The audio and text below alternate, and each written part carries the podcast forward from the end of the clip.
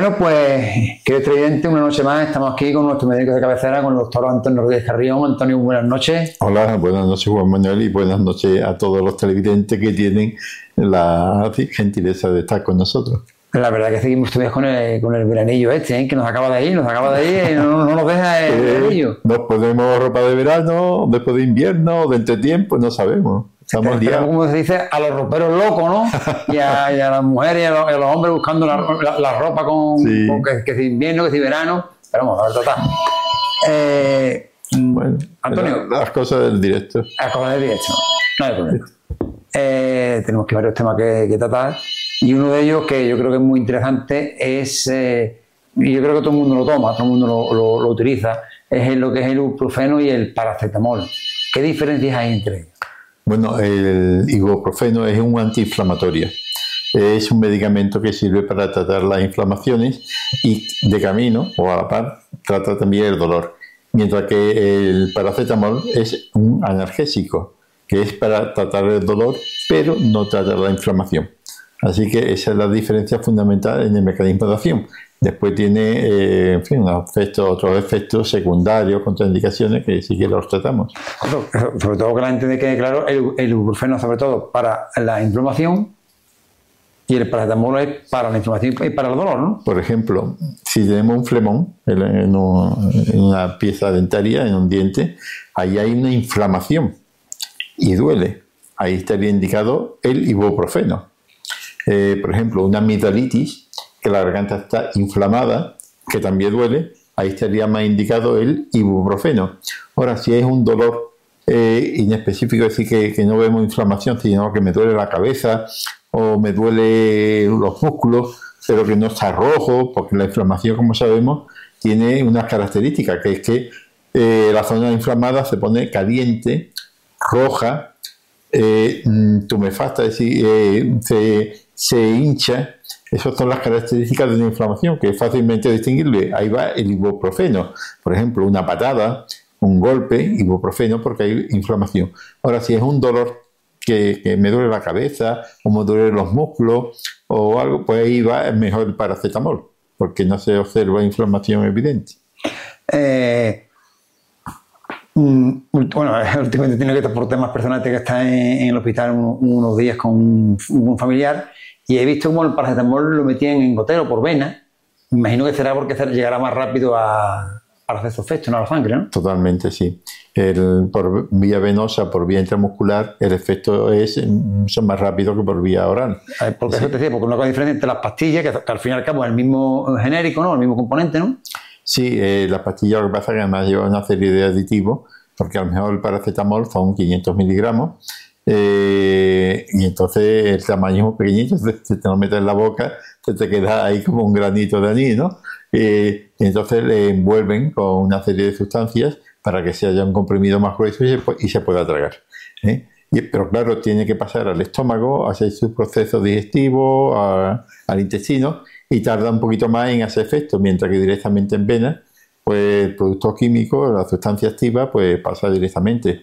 Y si es a nivel de inyección intramuscular o subcutánea, pues los vasos sanguíneos absorben la sustancia y también más rápido que tomado por vía oral. Pero en fin, son diferentes formas de tomarlo y además muchas veces hay veces personas que los comprimidos no los toleran porque eh, la sustancia que lleva la sustancia química es irritante del tubo digestivo, por eso se meten por vía venosa. Eh, Antonio, ya que hemos hablado un poquito del tema de, de hospitales, de las estancias hospitalarias, eh, ¿por qué las personas mayores se suelen mm, desorientar, como se dice, se dice vulgarmente, se le ha ido la pinza? ¿Por qué ocurre Es eso? muy frecuente. Es decir, las personas mayores, cuando, no todas, por supuesto, pero Sí, muchas pero, pero de ellas, me decían la- la- los, los especialistas que el 90-98% se le suele ir la, Sí, pues, la pinza, por decirlo de una forma... Sí, pero que a lo mejor hay, hay un 5% que no se le va. Claro. Dice, ah, pues yo no. No entra. yo estoy allí. Bueno, pero es que usted es el 5%, después hay 90% o 95% que eso se le va.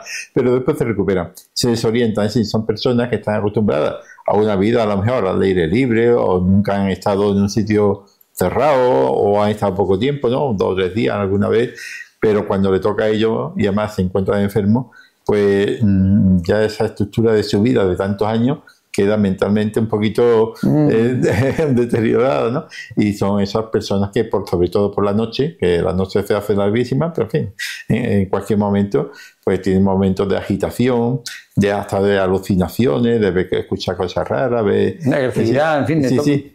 En fin, pero después cuando salen del hospital al poco tiempo normalmente se normaliza todo. Pero hay que comprender lo que es así, que no es que pase nada raro, que es bastante frecuente. No, es, una, es una pregunta que se hace muchos eh, espectadores, claro, y, y como tú bien dices, siempre nos han, nos han comentado que después llegando a casa, en poco tiempo, en cuestión de horas, prácticamente vuelven a, a la normalidad. Pero es muy alarmante, sobre todo para la familia que está acostumbrada a ver a su Empezar hermano, tranquila. a su padre, a su abuelo, a quien sea, de una forma, en un carácter, dice que le está pasando a mi padre, o a mi hermano, o a mi tío, ¿no? que está aquí. Entonces la familia, y bueno, el, el paciente no se da cuenta, pero los que están alrededor, si no están acostumbrados o no están advertidos, pues lo pasan muy mal. Porque además, si hay algún acompañante en la habitación, bueno, perdón, algún otro enfermo, pues es un lío. Muchas veces lo ponen en habitaciones solas porque es que ni duerme, salta todo el mundo y termina todo con ese polvo.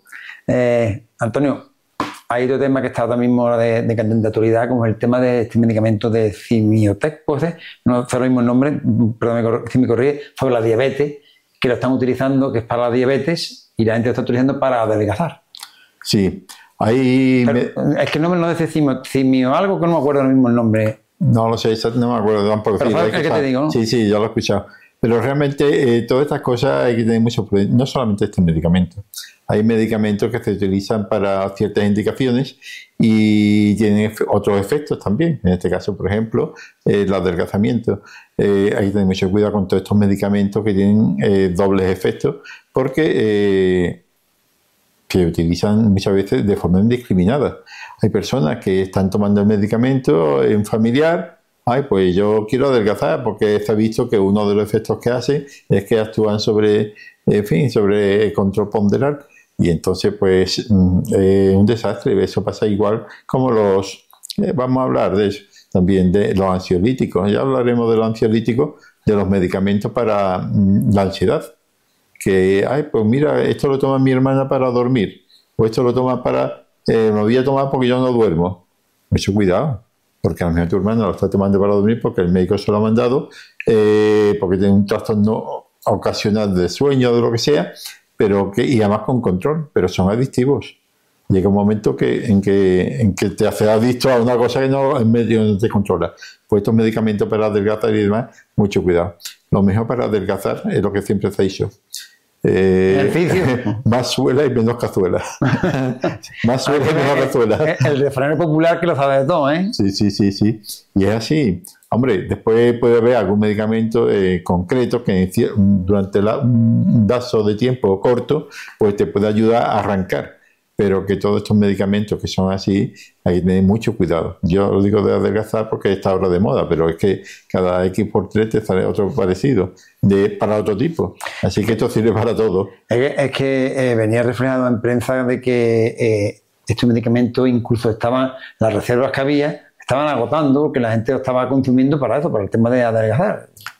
Sí, es que son modas. Es decir, yo recuerdo, eh, a mí me sacaron una vez en una revista, eh, también para adelgazar, eh, de estas que, bueno, revista, eh, de, de estos anuncios que salen en internet y estas cosas, y ponía, me- creo que era la revista Hola, que la revista Hola ponía el doctor Antonio Rodríguez Carrión, eh, presidente de no sé qué, de no sé cuánto, aconseja. Los fails. Sí, sí, y pusieron una foto mía que habían sacado del libro. Bueno, pero ¿eso qué es? Y además, y, con, y en una entrevista con una presentadora de televisión, que ni ella me había presentado, ni yo había ido. tú me has hablado de nada. Pero lo mismo a mí que sacan a cualquier otro médico o cualquier otro, digo, mira, hay que tener mucho cuidado con estas cosas porque son muy llamativas, son muy llamativas, pero que, después a la hora de la verdad tiene, tiene muchos peligros, porque hay- a lo mejor eso que anuncian no tiene importancia. En el caso mío, por ejemplo, que anuncia no sé qué, no tiene importancia y es, es- es harina. Pero suponte de que una persona de que esa sustancia lleva una sustancia que es alguien alérgico. Claro. Y ahora dice, oye, pues lo recomiendan. Pero, y lo recomiendan ahora mismo, mm, confía en la persona que lo recomienda, porque Claro. la- es la cara de un, de un, de un la profesional. persona, claro, te ven. ¿no? Y de un profesional. Tú ponte que gente de la sierra, eh, por ejemplo, eh, te ve y dice, mira, pues este es el doctor Rodríguez Carrión. cuando él lo dice es porque mm, Claro, es bueno. eh, sí, y además está aportando su, ¿qué digo yo? su responsabilidad, que si esto es malo, ese está buscando un lío. Pero no la cierra, porque por ejemplo, aquí, eh, por ahí no me conoce nadie, ¿no? No, no, pero te digo que hay gente que, te, que te viera de aquí de la tierra, claro. Pero venga un señor, digo, digo yo, digo cualquier otro, con su bata, con su corbata, con su no sé qué, y dice, mira, un médico, tal, tal, y además presidente o director, de lo que sea. que va, ni de presidente ni de esto, ni nada. Se inventan unos bulos que, que mucha gente ya. Pero hay otros que se, lo, que se lo pueden creer y si es harina, pues vale, ha perdido el dinero. Pero si es algo que lleva alguna sustancia rara y le cae mal, eh, puede tener sus consecuencias para la salud de esas personas. Es verdad que hay que tener mucho cuidado con. Bueno, yo fui, cuando yo me vi la foto ahí, fui al cuartel de la, de la Guardia Civil. A poner denuncia. Sí, sí, a poner, eh, a comunicarlo. Digo, oye, que yo no quiero saber nada de esto, ¿eh? no vaya a mí a molestar por si han perdido el dinero de la inversión, eh, no, que yo no tengo nada. Y dice, no, no es el primer caso ni será el último, hay mucho. Digo, bueno, pero que coste. Ya yo me quedo tranquilo. dice, a mí que me registre. A mí que me registren. Ahora, porque si yo tengo conocimiento y no lo denuncio, hombre, mm, tampoco es, pero que, que no, que no quiero que me llamen usted porque hizo, anunció esto. Yo no he anunciado nada. Antes, ahora vamos a tratar también un, un tema que creo que es importante, pero eh, la semana pasada hablamos del tema de los chamanes Ah, sí. y creo que tenemos ahí a un Sí, sí, chamán. ¿no? dije que íbamos a hablar. Este es un chamán, un muñequito que mi hijo mediano, pues cuando estuvo en México haciendo prácticas de medicina, eh, pues lo regaló. Porque habíamos comentado alguna vez ya en casa que un buen médico, en mi opinión, bueno, yo, yo creo que todo, tiene que tener algo de curandero. Además, la, eh, la medicina, la- los, fármacos, la mayoría vienen de, de, de- de- de planta, ¿no? Lo que, lo que es genérico. Sí, totalmente. Bueno, toda la vida de Dios, eh, bueno, miles y miles de años, eh, siempre los sacerdotes de los templos egipcios, de los templos de cualquier, o de las tribus americanas, de lo que sea, o, era el, es decir, los, los- sacerdotes eran a su vez los médicos, los curanderos de época. Eh, y dice, bueno, pero vamos a ver, ¿este hombre cree los curanderos que eso, que eso de que los médicos tienen que un poquito de curanderos?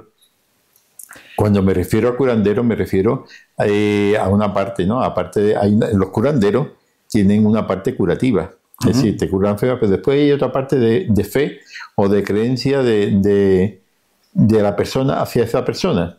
Es decir, dice, mm, lo que, si lo dice el curandero o si lo dice el mago de la tribu, eso va, eso va a misa, ¿no? Y es la fe y la creencia. Si no hay una relación entre médico y paciente, en la cual el paciente tenga confianza, hablo de curandero por la confianza, mm, mal asunto, cambia de médico. Eh, si tú no tienes confianza en tu médico, cambia de médico. El médico tiene la diferencia con el curandero en que el médico eh, basa su- sus consejos, sus prescripciones en cosas contrastadas, cosas científicas que están demostradas. El curandero cura eh, porque sabe que hay ciertas plantas o ciertas cosas que tienen efectos medicinales. Eh, hay otras que no, hay otras que cree que pueden, pero hay otras que están contrastadas, tanto así como tú decías, que la medicina antigua siempre se basaba en remedios de la naturaleza. Y entonces, pero claro, el curandero no tiene esa cosa científica de saber exactamente eh, lo que le está dando. Él sabe que eso cura eh, y además no en todas las ocasiones. Y las contraindicaciones, que no en todas las enfermedades. Que, Pero, pero, claro, desde el albor de los tiempos, desde, desde la edad del hierro, o incluso antes, ¿no? Eh, se curaban mejor con, con musgo, se curaba con barro, se curaba con, con cosas que veían los, las personas de aquel del tiempo y no sabían por qué, pero se ponían en una herida y, y esa herida sanaba de pronto. Fue avanzando, me entiendo que es así, ¿no? Fue avanzando la medicina hasta que llegó el tiempo ya de los griegos con Hipó- Hipócrates, que ya es el, el- como la era moderna, padre de la medicina. el padre de la medicina, la era moderna de la, de la medicina, que ya entonces empieza a darle una explicación lógica a las cuestiones. Pero, mm, como tú bien dices, sobre todo en Sudamérica, en África, el tema de los curanderos es porque utilizan las plantas eh, que tienen uno- unos principios genéricos que, que hacen que se curen la gente. totalmente. También puede tener efectos secundarios, evidentemente, o contraindicaciones. pero tiene el efecto de las plantas y después en la fe de la persona en el médico. Confía en el médico, en este caso en el curandero. En las tribus tanto es así que un curandero de una tribu eh, aparte del poder de las plantas, la sujeción. Tienes jerarquía y, tienes jerarquía y la sujeción. Porque le va, transmitiendo los conocimientos a, Sí, pero sobre todo la sujeción. Es decir, cuando un, médico, un paciente va al médico y tiene fe en el médico, tiene confianza en el médico, muchas veces dice, oye, es que mm, salgo mejor, vamos que con hablar con él. O no me ha mandado nada, pero salió bueno, o medio bueno, porque lo menos que tenía era un problema de sugestión. Es decir, que también, yo te digo a ti, eh, una noticia mala de salud, te descompone el cuerpo. Claro. Y dice, bueno, pero si no me ha dado ningún medicamento, ningún remedio, ninguna y ya está, o al revés. Digo, no, mira, esto es así, así, esto no tiene problema en principio, porque los análisis salen bien, estas molestias son posiblemente debido a esto y esto, y sale de otra manera, y se te ha curado o te ha aliviado, ¿no? Es, la fe. Eh, la medicina de hoy día, el problema que tiene muchas veces es que es demasiado tecnicista. La relación médico-enfermo, como los pueblos había antiguamente, que, había una relación de confianza, eh, como de la familia, el médico, médico de familia, eh, se ha perdido, se está perdiendo en muchos sitios. No se ha perdido, pero en muchos sitios, debido a la tecnología, a las prisas, no se puede en una consulta tener prisa eh, porque tengo 40 pacientes y más los que de otro médico que no me han puesto sustituto y, además el teléfono que no funciona bien o, el ordenador que no funciona. Eso no es medicina, eso antes no lo había. Antes el médico eh, tenía una serie de conocimientos, dice, bueno, pero no tanto como ahora, sí, pero cuando se veía limitado lo mandaba al hospital, a otro, un traumatólogo, pero tenía una relación, eso se ha perdido, y una pena, de que debía estar las dos cosas, la parte técnica y la parte humana. Bien, viene al pelo, porque este tema lo, hemos hablado de récord con nuestro compañero Rodrigo, y nos comentaba en una ocasión que el padre de Rodrigo, tú también sabes, era, era, médico, y cuando le hizo un reconocimiento el Colegio de Médicos de, de Cádiz, dice, voy a ser muy concreto y conciso lo único que pido en el discurso que, se da cuando le dan eh, una medalla, creo que le dan o algo de eso, un reconocimiento, ¿no?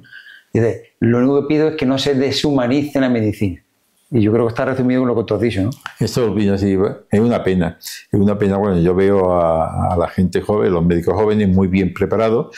Eh, por ejemplo, yo hablo más que nada, bueno, de la especialidad, pero el médico de familia.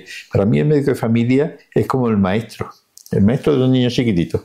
Es decir, tiene una labor impresionante porque es el que te va a ver realmente. De vez en cuando te mandará a que te operen del apéndice o que te vea al oculista, eh, que son magníficos, pero una cosa muy concreta. Ahora, el resto de tu vida y el resto de tus problemas lo es el médico de familia o el médico de cabecera. Y entonces, igual que los niños, los colegios, el maestro para mí es una figura fundamental. Entonces, el médico y el enfermero de cabecera tienen, una importancia fundamental y sin embargo estamos viendo de que, bueno, eh, eh, ya lo más lamentable de todo son encima agresiones. Agresiones a los médicos y a los enfermeros, a los que cuidan por tu salud. Eso es inaudito. Eso es inaudito. Pero no es porque tenga a lo mejor nada contra ellos. Es decir, personal ni nada. Sino es como está organizado el sistema, la crispación que hay, cuando ni el médico, ni el enfermero, ni el administrativo tiene nada que ver con todo eso. Y sin embargo, la gente llega a tal estado de crispación porque su padre no lo atienden adecuadamente, que lleva dos meses esperando con no sé qué. Que si mi hijo eh, tiene que hacer unas pruebas y tarda no sé cuánto, que si me toca gastar 100 o 200 euros un tal, porque me tarda cuatro meses. Llevan crispados y como al único que ve es al administrativo, al celador, al médico o al enfermero, pues esa crispación la pagan con ellos y no se dan cuenta o se dan cuenta pero no saben dominarse y hay agresiones físicas, verbales o de muchas maneras. Y esta situación con una época donde hay tantas medicinas tan eficaces contra el cáncer, contra la diabetes, contra, los aparatos que hay. Y hemos llegado a una situación extrañísima, rarísima. Yo no he visto nunca tanta crispación como ahora, oye. Es que yo no, no, es decir, no porque yo la viva personalmente, pero, pero, la, veo continuamente en los medios de comunicación y en la prensa. Digo, yo esto no lo comprendo. Además, Antonio. ¿Y cómo se tolera? Algo pasa, algo está pasando. Es, que incluso hay ya centros de salud, ponen, por ejemplo, en Barbate, en, en Zahara de los Atunes, donde tienen que poner vigilantes de seguridad en la puerta del centro de salud. ¿A, qué extremo hemos llegado ya? Cuando ponen esos vigilantes de seguridad es porque habrá, habrá algo que, que la gente estará haciendo con, con, lo que sea, ¿no? Mira, yo eh, tenía conocimiento de que en algunos centros en Sevilla, en ciudades, pues eh, hay eh, timbre antipánico. Es decir, que el médico tiene aquí un timbre, un botoncito, la aprieta y al momento suena una alarma y al momento acuden y se forma ya el follón. Para, porque ahí resulta que yo estoy contigo o yo estoy con una persona y esa persona o me está insultando, me está agrediendo verbalmente o hasta físicamente. Y, entonces le doy al botón y al momento eh, suena eh, un timbre antipánico o anti no sé qué, ¿cómo le llaman? Y al momento acuden. Pues Pero yo eso en la vida me hubiera imaginado eso. Hombre, al menos un barrio marginado o algo conflictivo puede sí.